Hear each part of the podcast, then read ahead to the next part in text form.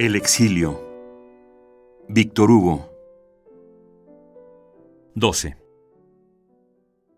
Este exiliado no se queja de nada. Ha trabajado. Ha reconstruido su vida por él y por los suyos. Todo está bien. ¿Tiene mérito ser proscrito? No. Esto equivale a preguntar, ¿tiene mérito ser un hombre honesto? Un proscrito es un hombre honesto que persiste en la honestidad. Es todo. Existe cierta época en que esta persistencia es rara. Sea. Esta rareza quita algo a la época, pero nada añade al hombre honesto. La honestidad, como la virginidad, existe fuera del elogio. Usted es puro porque usted es puro. El armiño no tiene ningún mérito por ser blanco. Un representante proscrito por el pueblo hace un acto de probidad. Ha prometido. Cumple su promesa. La cumple incluso más allá de la promesa misma, como debe hacer todo hombre escrupuloso. En ello, el mandato imperativo es inútil.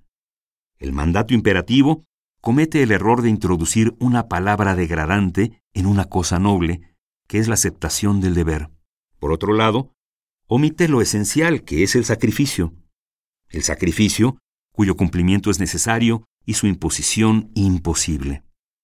El compromiso recíproco, la mano del elegido en la mano del elector, el mandante y el mandatario se dan su palabra mutuamente. El mandatario de defender al mandante. El mandante de sostener al mandatario. Dos derechos y dos fuerzas mezcladas. Tal es la verdad. Así, el representante debe hacer su deber y el pueblo el suyo. Es la deuda de la conciencia pagada por ambas partes. ¿Pero qué? ¿Sacrificarse hasta el exilio? Sin duda. Entonces, ¿es hermoso? No. Es simple. Todo lo que se pueda decir del representante proscrito es que no se ha equivocado en la cualidad de la cosa prometida. Un mandato es un contrato, no existe gloria alguna en no vender con pesos falsos. El representante, hombre honesto, ejecuta el contrato. Debe ir y va hasta el límite del honor y de la conciencia. Allí encuentra el precipicio. Sea. Y cae. Perfectamente. ¿Y muere? No. Vive. 13. Resumamos. Este género de existencia, el exilio, tiene, según hemos visto, cierta variedad de aspectos. Esta es la vida, agitada si se mira la suerte, tranquila si se mira el alma, que ha vivido de 1851 a 1870, del 2 de diciembre al 4 de septiembre, el ausente que hoy rinde cuentas de su ausencia a su país con la publicación de este libro. Su ausencia ha durado 19 años y nueve meses. ¿Qué ha hecho durante esos largos años? Ha intentado no ser inútil. La única cosa bella de esta ausencia es que a él, miserable, las miserias han venido a encontrarlo. Los naufragios han pedido socorro a este náufrago. No solamente los individuos, también los pueblos. No solamente los pueblos, también las conciencias no solamente las conciencias, también las verdades. Le ha sido dado tender la mano desde lo alto de su escollo al ideal caído en la cima. Le parecía por momentos que el porvenir en peligro procuraba llegar hasta su roca. ¿Qué era él, sin embargo? Poca cosa, un esfuerzo viviente. En presencia de todas las fuerzas malignas, conjuradas y triunfantes, ¿Qué es una voluntad? Nada si representa el egoísmo, todo si representa el derecho. La más inexpugnable de las posiciones resulta del más profundo de los derrumbamientos. Basta que el hombre derrumbado sea un hombre justo. Insistamos, si este hombre tiene razón, es bueno que sea abrumado, arruinado, expoliado, expatriado, escarnecido, insultado, repudiado, calumniado y que resuma en él todas las formas de la derrota y de la debilidad. Entonces es todopoderoso. Es indomable, puesto que lleva en sí la rectitud. Es invencible, puesto que tiene de su lado la realidad. ¡Qué fuerza aquella! No ser nada. No tener nada más que a sí mismo. No tener nada más consigo es la mejor condición de combate. Esta ausencia de armadura prueba lo invulnerable. Ninguna situación más alta que esta, ser derribado por la justicia. Delante del emperador se yergue el proscrito. El emperador sentencia. El proscrito condena. Uno dispone de códigos y de jueces. El otro dispone de verdades. Sí, es bueno ser derribado. La caída de lo que ha sido la prosperidad hace la autoridad de un hombre. Vuestro poder y vuestra riqueza son con frecuencia vuestro obstáculo. Cuando esto os abandone, usted estará desembarazado y se sentirá libre y señor. Nada os molestará en adelante. Al quitároslo todo, se os ha dado todo. Todo está permitido a quien está prohibido todo. Ya no está usted forzado a ser académico y parlamentario. Tiene usted la temible soltura de lo verdadero, salvajemente magnífico. El poder del proscrito se compone de dos elementos. Uno, la injusticia de su suerte. El otro, la justicia de su causa. Estas dos fuerzas contradictorias se apoyan una en la otra, situación formidable que se puede resumir en dos palabras. Fuera de la ley, dentro del derecho. El tirano que os ataca encuentra como primer adversario a su propia iniquidad, es decir, a sí mismo, y como segundo adversario, a vuestra conciencia, es decir, a Dios. Combate desigual, ciertamente. Derrota segura del tirano. Siga usted adelante, justiciero. Tales son las realidades que en las primeras páginas de este ensayo hemos intentado expresar en esta línea. El exilio es la desnudez del derecho. 14. Por ello, quien esto ha escrito, ha estado durante estos 19 años contento y triste. Contento de sí mismo, triste por otros. Contento por sentirse honesto, triste por el crimen de extensión indefinida que de alma en alma ganaba la conciencia pública y terminó por llamarse la satisfacción de los intereses. Estaba indignado y abrumado por el malestar nacional que se denominó la prosperidad del imperio. Las alegrías de la orgía son miserables. Una prosperidad que es la doradura de un crimen miente e incuba una calamidad. El huevo del 2 de diciembre es Sedán. Estos eran los dolores del proscrito, dolores llenos de deberes. Él presentía el porvenir y denunciaba en el aturdimiento de las fiestas la aproximación de catástrofes. Escuchaba los pasos de los acontecimientos a los cuales son sordos los dichosos. Las catástrofes llegaron cargadas de la doble fuerza del impulso que provenía de Bonaparte y de Bismarck, de una emboscada castigando a la otra. En suma, el imperio ha caído y Francia se volverá a levantar. Diez mil millones y dos provincias son nuestro rescate.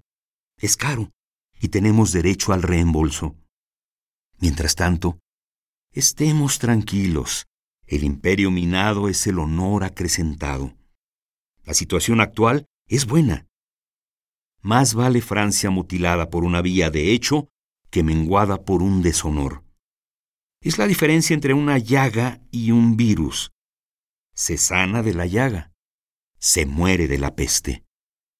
Francia estuvo agonizante por el imperio. Bebida a la vergüenza, Francia estaba muerta. Hoy la vergüenza se ha vomitado. Francia vivirá. El pueblo no tiene nada en él que no sea sano y robusto, ahora que el 18 de Brumario y el 2 de diciembre han vuelto a ser escupidos. En la soledad en que meditaba acerca del porvenir, las preocupaciones del exiliado eran severas pero serenas. sus desesperanzas estaban mezcladas con esperanzas. Tenía, se ha visto ya, la melancolía del malestar público y al mismo tiempo la altiva alegría de sentirse proscrito. El exilio era para este hombre una alegría porque era una fuerza. Una bula dijo de Lutero, excomulgado pero indómito, queda en presencia del pontífice como Satán en presencia de Jehová. La comparación es justa, y el proscrito que aquí habla lo reconoce.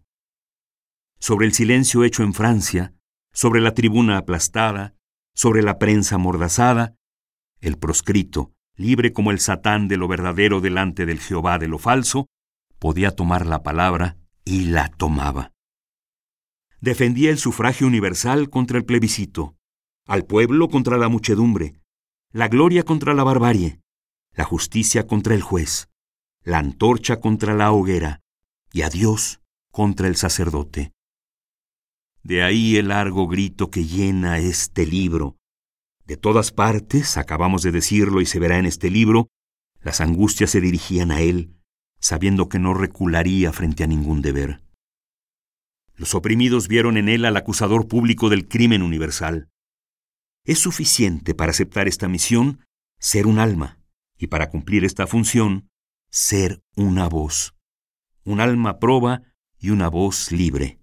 Él lo ha sido. Escuchaba los llamados en el horizonte y desde el fondo de su aislamiento respondió, es lo que se va a leer. Todas las persecuciones de los amos se desencadenaron sobre él y tuvo y todavía tiene sobre su nombre una inexpresable condensación de odio. Pero, ¿qué produce eso y qué importa? No por ello dejó de tener la altiva felicidad de haber sido proscrito veinte años y de resistir, solitario entre las multitudes, desarmado entre todas las legiones, soñador entre todos los asesinos, desterrado por todos los déspotas, átomo entre todos los colosos, sin tener nada salvo esta sola fuerza, un rayo de luz. Esta luz era, lo hemos dicho, el derecho, el eterno derecho. Gracias a Dios. Durante todo el tiempo que hizo falta una frente de cuarenta años para volverse una frente de sesenta, vivió esa vida altiva. Fue el expulsado, el acosado, el casado. Fue abandonado por todos y no abandonó a nadie. Conoció la excelencia del desierto. En el desierto se encuentra el eco, ahí se escucha el clamor de los pueblos. Mientras que los opresores trabajan en el mal bajo la fijeza de su mirada, él procuró trabajar por el bien. Permitió a todos los tiranos manipular todos los rayos sobre su cabeza sin tener él otra preocupación que la calamidad pública.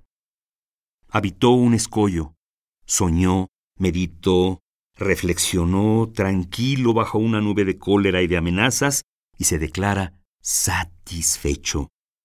Pues de qué se podría quejar cuando veinte años ha tenido cerca de sí y consigo a la justicia, a la razón, a la conciencia, a la verdad, al derecho y a la mar de resonancias inmensas? Y bajo toda esta sombra ha sido amado. No solo ha estado el odio sobre él, un amor sombrío irradiaba hasta su soledad. Ha sentido el profundo calor del pueblo dulce y triste. A su lado se ha llevado a cabo la obertura de los colores. Agradece la inmensa alma humana. Ha sido amado de lejos y de cerca. Ha tenido a su alrededor intrépidos compañeros de prueba, obstinados en el deber, pertinaces en lo justo y verdadero, combatientes indignados y sonrientes el ilustre Vaquerí, el admirable Paul Meurice, el estoico Schwelcher, y Rebeirols, y Dulac, y Kessler, hombres valientes. Y tú, mi Charles, y tú, mi Víctor. Me detengo. Dejadme recordar. 15. Sin embargo, no terminará estas páginas sin decir que durante esta larga noche hecha por el exilio, no ha perdido de vista a París un solo instante. Lo comprueba Y él, que ha sido tanto tiempo el habitante de la oscuridad, tiene derecho a comprobarlo. Incluso ante el ensombrecimiento de Europa, incluso en el ocultamiento de Francia, París no se eclipsa. Esto demuestra que París es la frontera del porvenir, frontera visible de lo desconocido. Toda la cantidad del mañana que puede ser entrevista desde el hoy. Eso es París. Quien busca los ojos del progreso percibe a París. Existen ciudades negras. París es la ciudad de la luz. El filósofo la distingue en lo profundo de sus sueños. 16. Ver vivir esta ciudad, asistir a esta grandeza, es para el espíritu una emoción punzante. Ningún lugar es más vasto, ninguna perspectiva es más inquietante ni más sublime. Aquellos que por los azares de la vida han cambiado la visión de París por la visión del océano, no experimentan al mudar de espectáculo ninguna elevación del infinito. Por lo demás, pasar del horizonte de los hombres al horizonte de las cosas no borra nada. Ese sueño anterior, al cual se aferra la memoria, flota como la nube, pero es más tenaz. El espacio no hace con él lo que quiere. El viento en marcha día y noche, los cuatro huracanes que se alternan para siempre, los cierzos, las borrascas, las ráfagas, no se llevan la silueta de dos torres gemelas y no dispersan el arco del triunfo, el campanario gótico arrebato y la alta columnata dispuesta en torno al domo soberano. Y detrás de las últimas lejanías del abismo, por encima de la conmoción de las espumas y de los navíos, en mitad de los relámpagos, de las nubes y de los soplos, se esboza en el fondo de las brumas el inmenso fantasma de la ciudad inmóvil. Augusta aparición en el destierro. París, siendo más una idea que una ciudad, tiene el don de la ubicuidad. Los parisienses tienen a París y el mundo la tiene. Por más que se quiera salir de ella, no se puede. París es respirable. Quien quiera que viva, incluso sin conocerla, la lleva dentro. Con mucho mayor razón aquellos que la han conocido. La distracción salvaje del océano se complica por este recuerdo, igual a las tempestades. Por cada tormenta que enfrenta la mar, París tiene 93. La evocación se hace por sí misma. Los tejados parecen surgir de entre las olas, la ciudad se recompone a partir de todo este oleaje y añade este estremecimiento infinito. En el tropel de las marejadas se cree escuchar el zumbido del hormigueo en las calles. Encanto feroz. Se mira la mar y se ve a París. La gran paz que comportan estos espacios no contraría este ensueño los vastos olvidos que os circundan no importan. El pensamiento llega a la calma, pero a una calma que admite esta turbación. La espesa envoltura de las tinieblas deja pasar el fulgor que proviene de atrás del horizonte y que es París. Se la piensa, por tanto, se la posee. Se mezcla indistinta con los silencios mudos de la meditación. El sublime sosiego del cielo estrellado no basta para disolver del fondo de un espíritu esa gran imagen de la ciudad suprema. Esos monumentos, esa historia, ese pueblo que trabaja, esas mujeres que son diosas, esos niños que son héroes, esas revoluciones que comienzan por la cólera y terminan con una obra maestra, esa omnipotencia sagrada del torbellino de inteligencias, esos ejemplos tumultuosos, esa vida, esa juventud. Todo eso está presente en lo ausente, y París perdura inolvidable. Y París permanece imborrable e insumergible, incluso para el hombre abismado en la sombra, que pasa sus noches en contemplación delante de la serenidad eterna y que tiene en el alma el estupor profundo de las estrellas noviembre de 1875.